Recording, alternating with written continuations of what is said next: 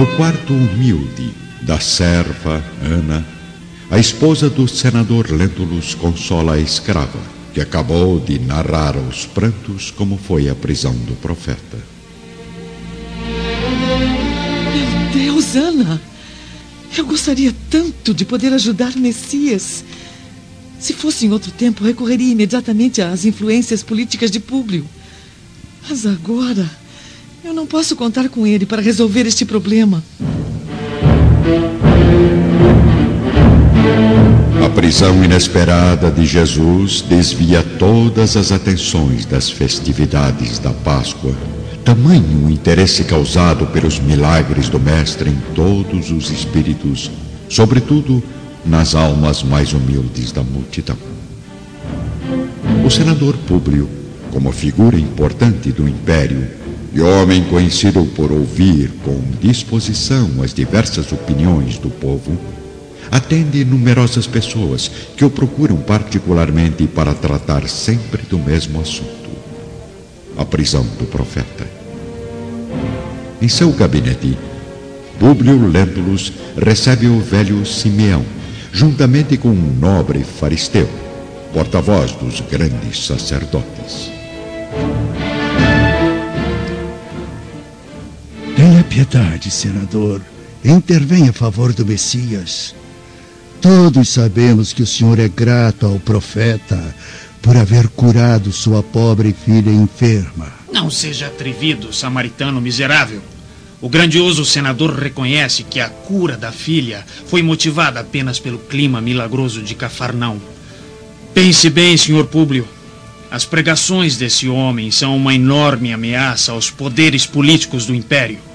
Esse profeta é um louco revolucionário que merece ser castigado severamente. Prometo refletir sobre suas opiniões. Agora, se me dão licença, preciso receber outras pessoas.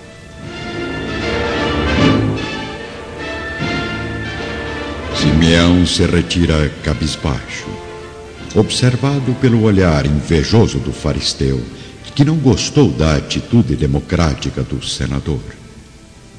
Ao mesmo tempo, Lívia entra no gabinete surpreendendo o marido. Públio, desculpe vir incomodá-lo aqui, mas eu preciso da sua atenção. Diga logo o que deseja. Como pode notar, há várias pessoas lá fora necessitando também da minha atenção. Lívia está ansiosa. Não consegue expressar uma só palavra, pois sente que o marido não irá atender ao seu pedido. No auge da aflição, a esposa do senador é interrompida pela entrada repentina do guardião Sulpício Tarquínios. Senador Lentulus. Mas o que faz aqui?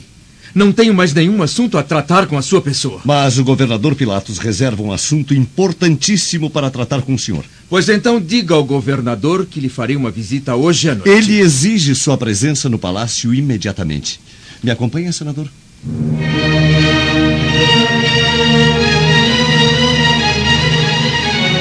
A milhas de Jerusalém, na metade da longa travessia, o jovem Plínio Severus sofre com o sol escaldante que lhe castiga a pele sensível, enquanto navega mar adentro rumo ao seu destino. Pelos deuses! Agora que cheguei até aqui, não posso desistir.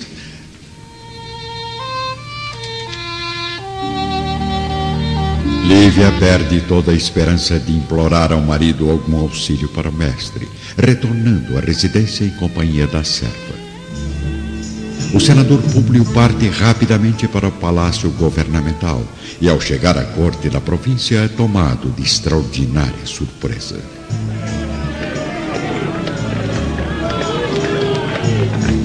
Enorme aglomeração popular concentra-se na praça, enquanto o senador entra no palácio escoltado pela guarda de Sulpício Tarquínios.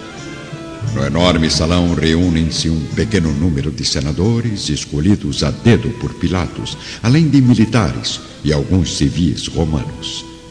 Também estão presentes Salvio Lentulus, Fúvia Prócula e Cláudia Pilatos. Senhor governador, senhores, senhoras, Desculpe-me o atraso. Eu vim mais rápido que pude. Sente-se, senador. Vamos direto ao assunto. Amigo Públio, eu não sei se teve a oportunidade de conhecer na Galileia um homem extraordinário que o povo convencionou chamar Jesus Nazareno. Perfeitamente, governador. Pois bem. Esse homem foi agora preso, condenado pelos membros do nosso tribunal. No entanto, por outro lado, o povo que o recebeu em Jerusalém com flores e homenagens pede nesta praça o seu imediato julgamento por parte das autoridades, para confirmar a sentença determinada pelos sacerdotes. Mas a que autoridades o povo se refere, senhor? A minha autoridade, senador. Por isso os convoquei aqui neste momento, a fim de não tomar nenhuma decisão que me afete a consciência. Concordo plenamente, governador. Obrigado, Salvio. Mas gostaria muito que falasse apenas quando fosse autorizado. Voltando ao assunto do profeta, eu, sinceramente, não vejo como culpado. Apenas como mais um visionário de coisas que não posso e não consigo entender. Desse modo, resolvi agir com o coração e a mente.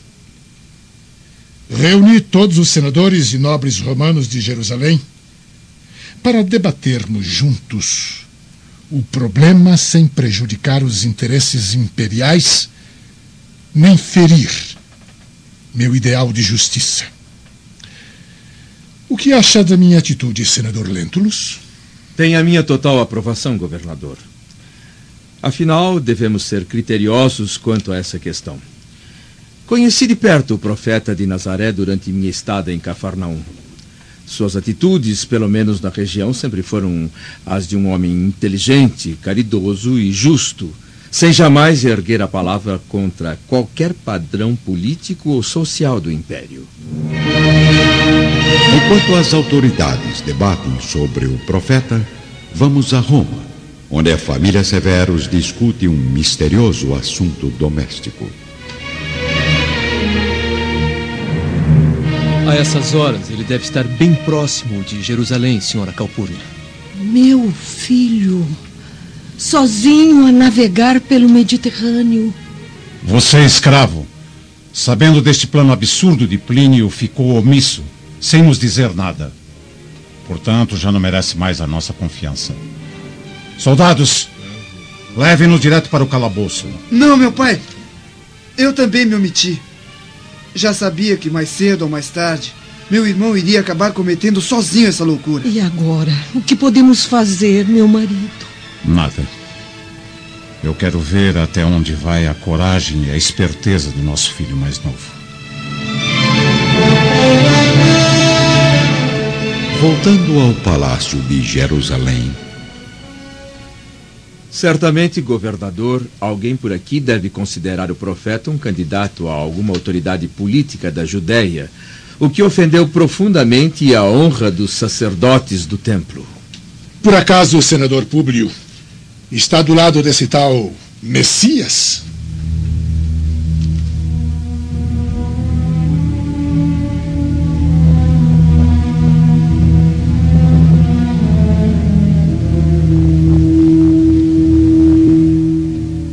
ainda na reunião, todos os presentes esperam uma resposta do senador.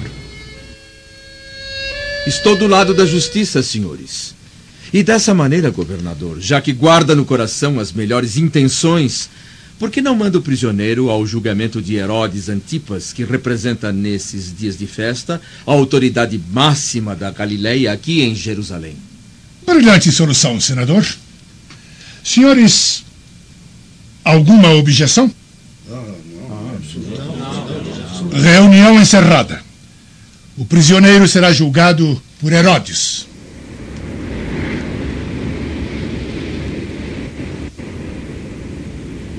A noite cai em Jerusalém.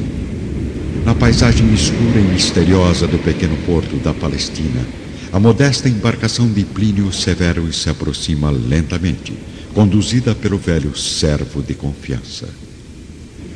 O ambiente é silencioso, deserto. O que faz o jovem romano sentir um misto de insegurança e apreensão. Muito cuidado nesta região, meu jovem. Ela é habitada pelo perigo. Não pedi sua opinião. Eu sei me cuidar. Pois então, boa sorte.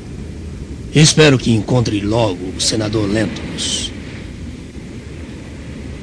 Plínio apanha seus pertences e parte rapidamente pelas ruas estreitas e mal iluminadas da região portuária.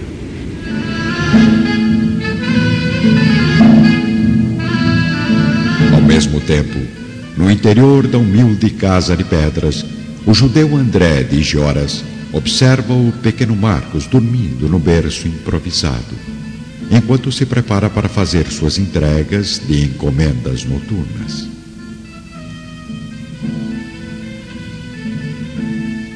Espero que você não acorde com fome durante a noite. Vou sair agora, mas não demoro. Meu pequeno tesouro. André deixa a criança sozinha no aposento dos fundos e parte com a sua mula carregada de caixotes de uvas pela noite estrelada de Jerusalém. Do outro lado da cidade, em nova reunião no palácio governamental, todos comentam a atitude de Herodes em relação a Jesus, recebendo o profeta com profundo cinismo tratando-o como conspirador vulgar, humilhado e vencido. Desculpe-me a sinceridade, governador, mas não aprovo a atitude de Herodes. É... Herodes não tem escrúpulos.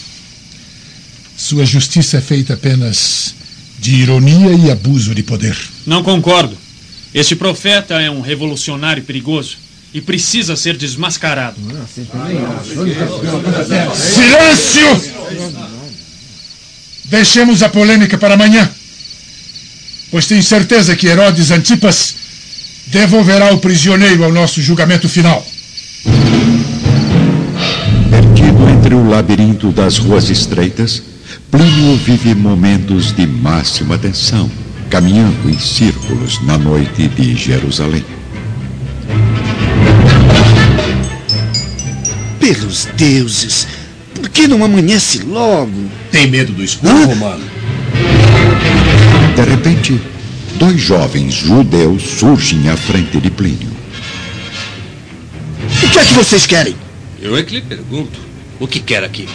Por acaso veio nos fazer alguma doação? Doação? Desapareçam da minha frente, eu mando prendê-los por roubo. Mandar quem, Romano? Você está sozinho é. e num lugar que não devia estar.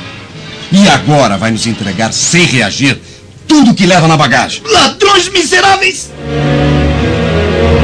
Uma perseguição intensa começa a acontecer nas ruas próximas ao porto, mas a correria não dura muito tempo. Os dois ladrões judeus conhecem intimamente a região e não demoram muito para cercar o jovem Plínio completamente apavorado.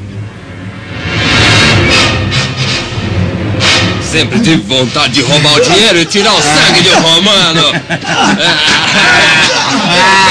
Toma, seu romano. Toma, prende. Sumam daqui, assassinos! André de Gioras aparece de repente, assustando os ladrões que fogem levando os pertences de Plínio. O velho judeu se aproxima e examina o jovem romano ensanguentado, caído entre as pedras. Alguma coisa me diz que você não é daqui, meu rapaz. Me, me ajude. Estou morrendo.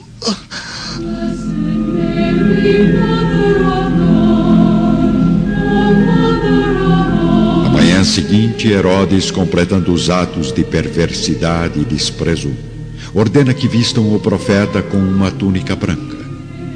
Coloca em seus braços uma vareta apodrecida e coroa-lhe a cabeça com uma auréola de espinhos venenosos, devolvendo a Jesus a responsabilidade de Pilatos, em meio ao tumulto do povo exaltado. Cercado pelos soldados romanos que o protegem dos ataques da multidão furiosa, Jesus desfila, por ironia, com a túnica alva da realeza, carregando à mão uma simples vareta, como símbolo de seu reinado no mundo. Ele não diz uma palavra, apenas expressa nos olhos profundos uma indefinível melancolia.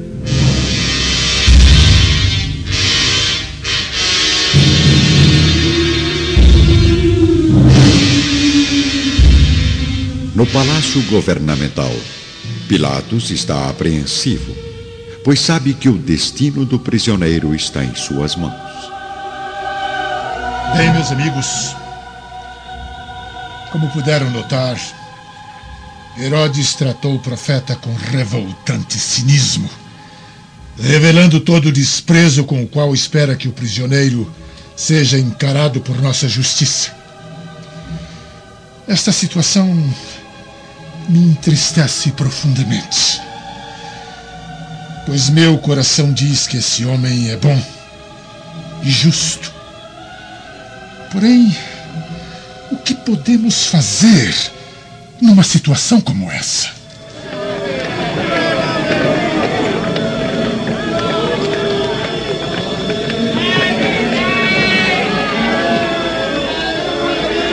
Um ajudante de ordens do governador, de nome Políbios, entra no enorme salão, pálido e nervoso, dirigindo-se a Pilatos. Senhor governador, o povo revoltado está prestes a invadir o palácio, caso não condene imediatamente o profeta. Mas isso é um absurdo! Qual a reação do prisioneiro? Sofre sem dizer nada? Nem apelar para os tribunais? Jesus Nazareno se deixa conduzir pelos algozes com a docilidade de um cordeiro, sem dizer nada, nem mesmo reclamar a falsa lealdade dos discípulos que o abandonaram. Não posso acreditar. Falei pessoalmente com o profeta, explicando-lhe que poderia recorrer a um processo dentro das nossas leis, a fim de comprovar sua inocência. Mas mesmo assim ele recusou tal solução, afirmando confiar apenas numa única justiça que diz ser de seu pai que está nos céus. Esse homem é um impostor e ainda tem a coragem de desprezar um julgamento, ele merece ser condenado à morte. O povo está com a razão.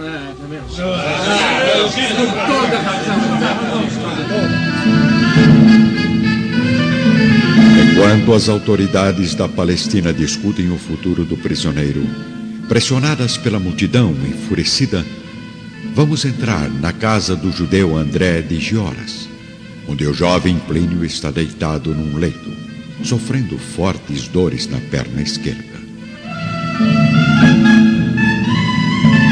Fique tranquilo, meu jovem. Você teve sorte. Os ladrões conseguiram apenas quebrar uma das tuas pernas e esfolarem este teu rosto de menino mimado. Esta dor é insuportável. Ah, eu quero voltar para casa. Claro. Agora que já salvei tua vida, quero apenas voltar para o teu palácio romano. E quanto à minha recompensa por ter lhe aplicado ervas medicinais no ferimento e lhe acolhido no conforto do meu lar?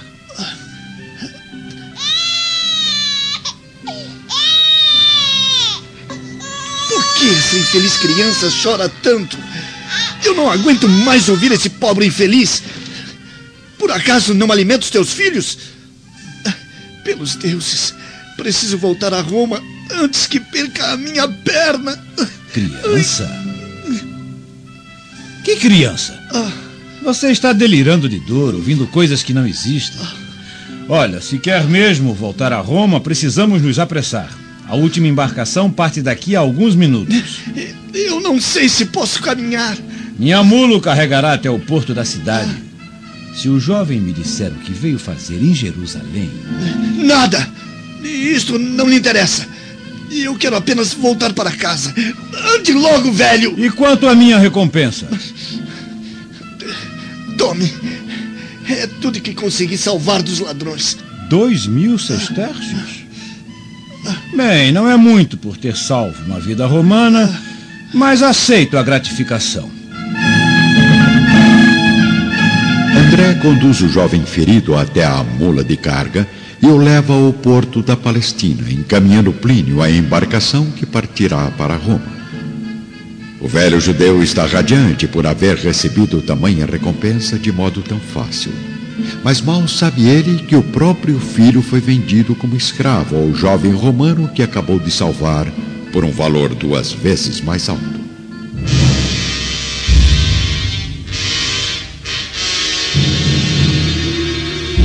A tensão aumenta no palácio governamental. Mas Pilatos não consegue esconder uma ponta de admiração pela coragem do profeta. Homem extraordinário. Políbios, o que poderíamos fazer para evitar a morte desse prisioneiro nas mãos do povo enlouquecido? Creio que a única alternativa é a pena dos açoites na praça pública. Os açoites? Mas o profeta irá sofrer torturas horríveis. Sim, senador.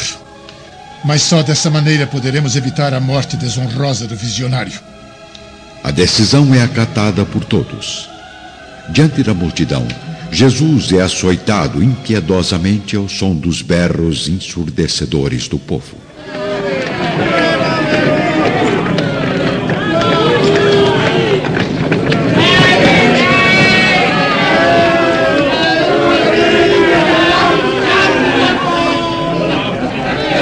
Senador Públio, movido por uma profunda tristeza, faz questão de visitar o prisioneiro nas suas dolorosas e humilhantes provações. A expressão saudável e meiga do homem que ele havia encontrado em Cafarnaum está agora manchada de sangue, escorrendo da cabeça ferida por espinhos agudos, misturando-se às lágrimas ardentes e dolorosas.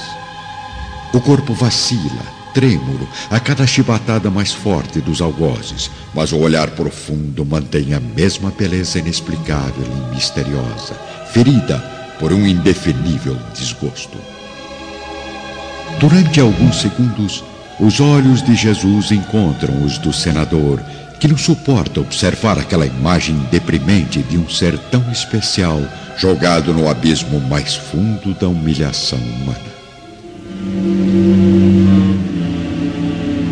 Horas depois, no terraço da residência de Jerusalém, Lívia está em companhia da pequena Flávia, do velho Simeão e da serva Ana. Meu Deus! Os peregrinos que estão aqui esqueceram os festejos da Páscoa para exigirem a condenação injusta do Messias. A pena do açoite não saciou a revolta dessas almas infelizes. O povo de Jerusalém exige a crucificação do profeta. Não é possível. Meu marido não pode permitir a morte de Jesus. O que é crucificação, mamãe? Surpreendido pela revolta excessiva da multidão, o senador Lentulus retorna ao palácio para nova reunião com Pôncio Pilatos em companhia do ajudante do governador Políbios.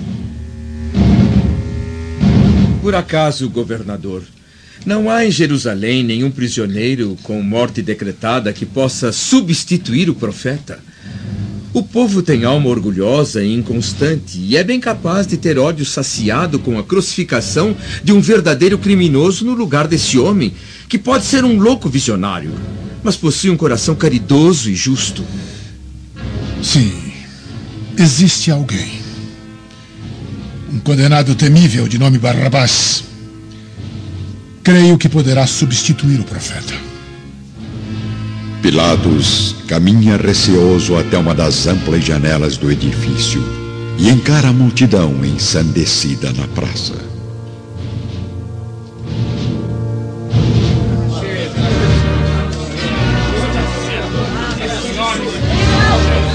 Silêncio! Silêncio! Proponho ao povo a troca da crucificação de Jesus Nazareno pela do perverso condenado Barrabás. Escolham Jesus ou Barrabás!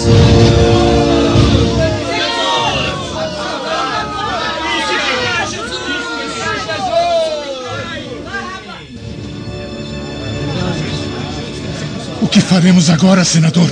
Na intimidade de meu coração, estou contra este povo inconsciente e miserável e faria tudo para salvar o profeta. Mas, como senador romano, creio que Jerusalém é apenas mais uma de nossas províncias e não nos compete interferir nos problemas morais da população nativa.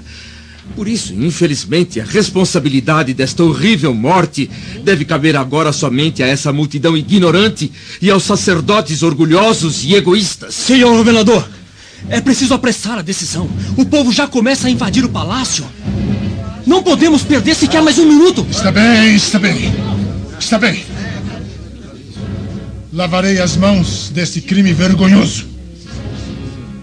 O povo de Jerusalém será satisfeito. Saciada afinal a fúria da multidão, numerosos soldados seguem o prisioneiro, que caminha a passos vacilantes, sustentando nos ombros o fardo da vergonha que a justiça da época destinava aos piores bandidos e ladrões. De uma das janelas do palácio, o senador Lentulus observa o Messias se distanciar na paisagem ensolarada e sufocante daquele dia inesquecível, notando a crueldade imposta ao homem que um dia o dominou com a força de uma personalidade incompreensível e fascinante. Ao lado de Jesus, não há mais os discípulos, nem os numerosos seguidores apenas algumas mulheres, entre as quais a figura agoniada e sofrida de sua mãe.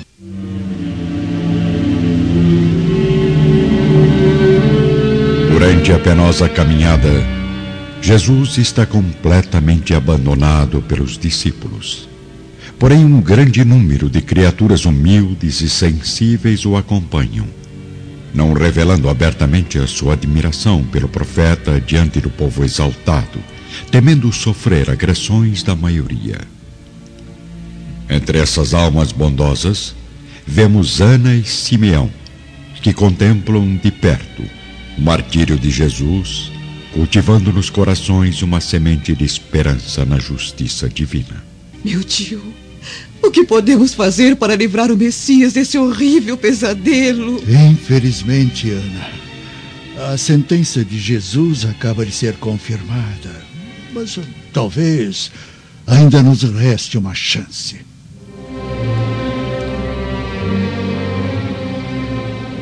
Ao mesmo tempo, navegando sobre as águas agitadas do Mediterrâneo, o jovem Plínio está jogado num canto sujo e úmido da embarcação. Ele sofre de dor, febre e, acima de tudo, de arrependimento. Seus pais, no entanto, principalmente Calpurnia, vivem apenas a angústia de aguardar em Roma alguma notícia do filho aventureiro. Por favor, Flamínio, envie alguns centuriões a Jerusalém para procurarem o nosso Plínio. Os melhores soldados já se encontram na Palestina, Calpurnia, para os festejos da Páscoa. Todos conhecem Plínio. Se o virem, certamente nos enviarão notícias. Peço aos deuses que ele tenha encontrado Públio e esteja seguro. Em Jerusalém, a serva Ana entra rapidamente na residência do senador, enquanto Simeão a aguarda do lado de fora, pacientemente numa calçada próxima. A escrava dirige-se a Lívia, na varanda ensolarada. Senhora! O profeta de Nazaré já está a caminho da morte vergonhosa entre os ladrões crucificados. Mas não é possível, Ana. Jesus foi preso há apenas algumas horas. É a triste realidade. Por isso, meu tio e eu imploramos o seu auxílio, senhora. Uma condenação absurda, sem motivo algum.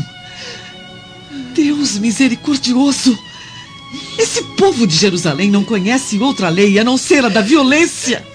Não podemos perder um só minuto. O Messias já se dirige ao Monte de Gólgota. Está bem, Ana. Irei em sua companhia pedir a proteção de Pilatos para o profeta. Mas uh, antes de tudo, eu preciso consultar meu marido. O senador Públio se encontra agora em companhia dos civis romanos. Aguarde um momento enquanto eu visto aqueles trajes galileus que eu usei em Cafarnaum. Não quero provocar a atenção da multidão nas ruas. Lívia reflete na solidão de seu aposento sobre o que o marido estaria fazendo naquele momento tão dramático e não consegue conter uma dúvida no coração. Não, não pode ser verdade. Publi jamais aceitaria a condenação de Jesus.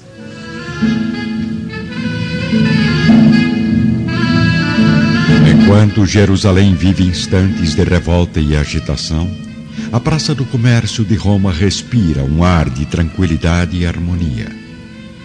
Caminhando entre as tendas, Saúl e Agripa observam a movimentação organizada do povo. Eu nunca vi esta praça tão vazia, senhor Agripa. Terá havido algum fato extraordinário? Ah, são as festividades da Páscoa em Jerusalém, Saul. Muitas pessoas partiram em direção à Palestina nos últimos dias. Ah, é claro. A Páscoa. O que houve? Parece ter ficado triste de repente. é a saudade, senhor. Saudade do tempo em que comemorava a Páscoa ao lado de meu pai. Então, seu pai está em Jerusalém? Sim, André de Gioras caminha agora ao lado da mula de carga, refletindo sozinho nas proximidades da sua residência. Quem diria, minha companheira? Eu, que não suporto os romanos, acabar sentindo compaixão de um jovem arrogante como aquele. Não sei. Talvez seja porque vi naqueles olhos de menino alguma semelhança com o meu pobre Saul, tão distante e desamparado. Não, eu não me arrependo, companheira. Pois não consegui enxergar naquele rapaz indefeso e ferido a figura do inimigo romano, mas a de uma criança assustada que agora volta para a segurança do lar. Tem razão, minha mula. Agora preciso tomar cuidado com a recompensa. Afinal, aqueles dois ladrões que afugentei podem estar por perto. Vamos, eu vou lhe servir um bom vasilhame de água pelo inestimável conselho de amiga. Lívia, Simeão e Ana já caminham pela estrada que os conduzirá ao palácio governamental. A esposa do senador está apreensiva, vestindo os trajes simples dos escravos da Galileia, andando rapidamente entre alguns grupos de romeiros exaltados. Como podem existir almas tão egoístas como a dos sacerdotes que condenaram o nosso Messias? Ainda temos uma saída, meu amigo Simeão. Não devemos perder as esperanças. Somente a senhora é capaz de convencer as autoridades romanas e o tempo é cada vez mais curto. Aproximando-se da sede do palácio, o coração de Lívia bate mais forte, refletindo sobre qual será a reação do marido ao descobrir que ela foi à procura do governador. Daqui em diante, senhora, é melhor seguir sozinha. Já estamos na entrada principal. Boa sorte, minha nobre amiga. Que Deus ilumine suas ações. Lívia interrompe os passos por um instante, hesitando em tomar uma atitude tão arriscada. Mas logo se recorda do dia em que Jesus, às margens do lago, acolheu sua angústia com palavras de conforto e luz. Por isso, este seria o melhor momento para demonstrar ao Senhor toda a sua fé e reconhecimento. Deixando Simeão e Ana num dos recantos da enorme praça, a esposa do senador segue em direção à entrada do edifício com um olhar determinado. No interior do palácio, o ambiente é silencioso e pacífico. Apenas alguns centuriões organizam a segurança, mas quando Lívia se aproxima do corredor principal. Senhora Lívia? Senhor Sulpício, por favor, me ajude. Preciso ter uma audiência particular e imediata com o governador.